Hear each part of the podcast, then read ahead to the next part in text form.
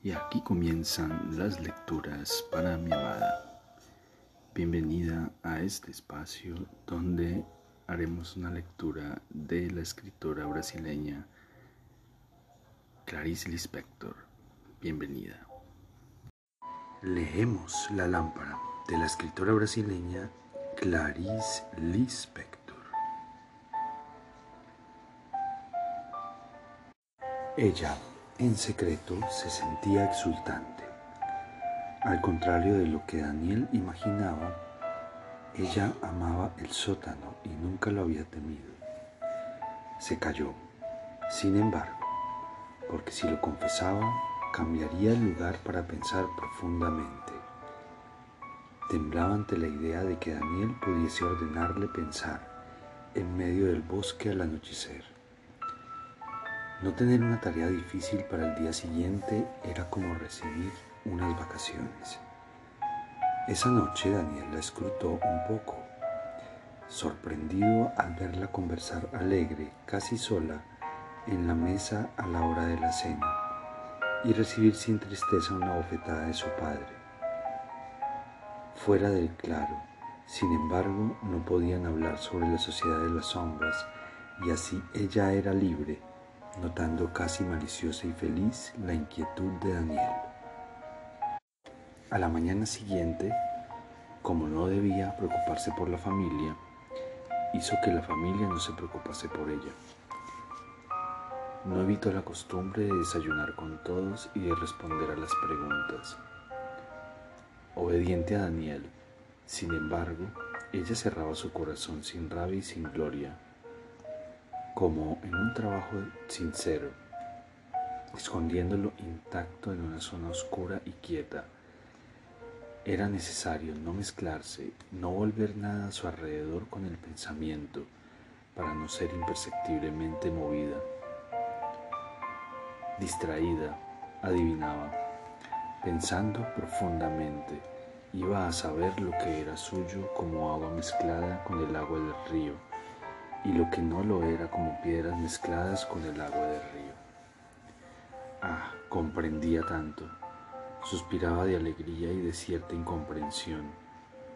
Un día quizá no aparecería junto al respeto de los padres, al placer de pasear, al gusto del café, al pensamiento de que le gustaba el azul, al dolor de lastimarse la pierna, aunque eso nunca la hubiese preocupado. Caminó hacia el sótano lentamente, empujó la reja y se sumergió en el aire frío de la penumbra, donde tímidamente vivían palanganas, polvaredas y muebles viejos. Se sentó cerca de los vestidos negros de un luto antiguo. El aroma de los baúles jadeaba, un olor de cementerio subía de las losas del suelo. Se sentó y esperó apretaba a intervalos su grueso vestido contra el pecho. Los pájaros allá afuera cantaban, pero eso era el silencio. Para pensar profundamente uno debía no recordar nada en particular. Se purificó de recuerdos, permaneció atenta, como para ella siempre era fácil no desear nada. Se quedó quieta sin ni siquiera sentir las sombras negras del sótano se fue distanciando como en un viaje. Lentamente iba consiguiendo un pensamiento sin palabras, un cielo gris y vasto, sin volumen ni consistencia, sin superficie, profundidad o altura. A veces, como ligeras nubes sueltas del fondo, el cielo era atravesado por la vaga conciencia de la experiencia y del mundo fuera de sí mismo el temor de desobedecer a Daniel, un temor que no era el pensamiento ni lo perturbaba. La asaltaba y también una curiosidad de seguir sin interrupciones que la hacía moverse por encima de sus propios conocimientos, sin esfuerzo, sin alegría, como para no detenerse en ningún sentimiento definido. Apartaba la percepción y el cielo quedaba de nuevo puro estaría pensando profundamente. Indagaba en ella una conciencia aparte, líneas luminosas, secas y veloces, rayaban su visión interior, sin sentido, escabullidas de alguna grieta misteriosa, y entonces, fuera del propio medio de nacimiento, eran débiles y aturdidas. Ella podía pensar en todos los sentidos, cerrando los ojos, dirigía hacia adentro del cuerpo un pensamiento de la calidad del que brota de abajo arriba o el que recorre el espacio abierto. Eso no era una palabra o un contenido, sino la misma manera de pensar orientándose. Sería esto pensar profundamente, no tener ni siquiera un pensamiento que llevara a la superficie. El silencio seguía gris y leve. En el cielo se abría por un segundo un claro vacilante, pero ella descubría confusamente que el desgarro era el de su propia concentración y seguía densa, con una densidad sin forma ni volumen, la acumulación de una sustancia más impalpable que el aire, de un elemento más vago que el perfume a través del aire. Por un instante se alegraba tenue y agudamente de haberlo conseguido, solo un instante, luz que se enciende y se apaga. Habría pensado más que profundamente y estaría ya viendo la nada. Pensaba asustada. El cielo seguía monótono, transcurría, aunque no había ninguna imagen sobre su superficie. No estaba inmóvil. Su extensión desmedida se iba sustituyendo continuamente como el movimiento del mar, siempre hacia adelante, sin salir nunca de sí mismo. Intentó transformarlo cambiando la posición de su cuerpo, cansado de existir con tal brutalidad. Se tendió en un canapé descolorido, con la cabeza más baja que los miembros, el rostro pálido sin expresión. Con una clarividencia incómoda veía ropas negras colgadas, la banqueta de un piano, una palangana descascarillada una muñeca sin piernas, lámparas, un vaso. Lentamente, con un esfuerzo concentrado que subía del centro de su cuerpo, se liberó del sótano y pudo esperar sin sensaciones. El cielo se le apareció de nuevo, fuera, sobre las hierbas agostadas por el sol. Sonaron pasos, se alejaban y cómo se había permitido oír pasos en vez de no oírlos.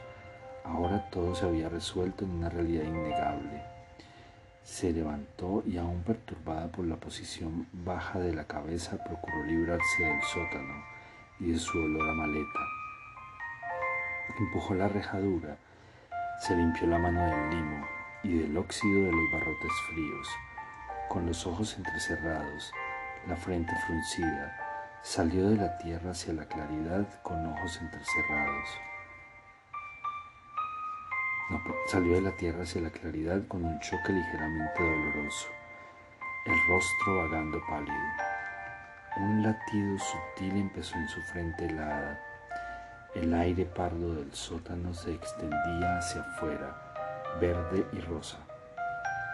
Sonrió débilmente, de la oscuridad a la luz. Este era uno de los acontecimientos que más le alegraban. La alegraban, la alegraban. En el fondo, lo que la alegraba era que el experimento no hubiera tenido éxito. Seguramente Daniel la obligaría a volver al día siguiente y otra vez en vacaciones, pero ella no tenía fuerzas para ser feliz. Se había cansado.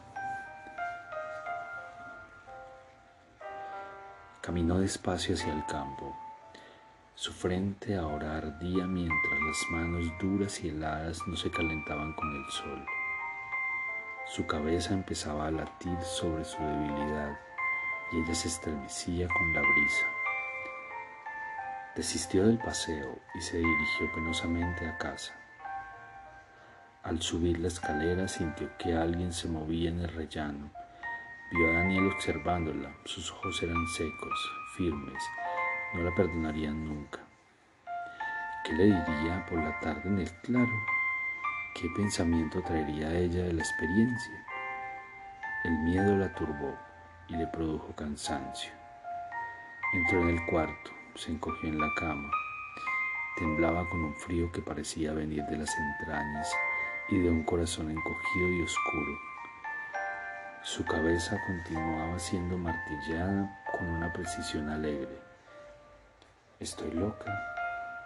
Continuaba, pensaba como si alguien lo hubiese, como si alguien lo dijese, pero no conseguía dejar de pensar. Debo dormir para parar, sin embargo no podía. ¿Qué le diría a Daniel? Ahora ya no sabía si había visto el cielo por sí misma como quien ve lo que existe o si había pensado en el cielo y había conseguido inventarlo. Había penetrado en un mundo desconocido y loco. Le parecía vagamente que el cielo existía en todos los instantes como algo siempre anterior, siempre presente y quieto, y que sobre él flotaban sus deseos de cosas, sus visiones, los recuerdos, las palabras, su vida, y subía y adquiría volumen en momentos de silencio, dándole también un silencio de pensamientos. ¿O todo eso valía solo como una de sus ideas, una invención? Ver la verdad sería diferente de inventar la verdad.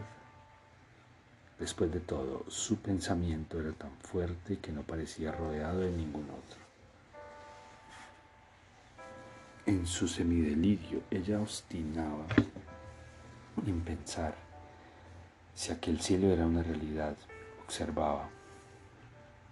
A retroceder no sabría, sin embargo, alcanzar otra etapa, la anterior al cielo, la más alta, a través de su esfuerzo. Su fuerza de buscar se había agotado.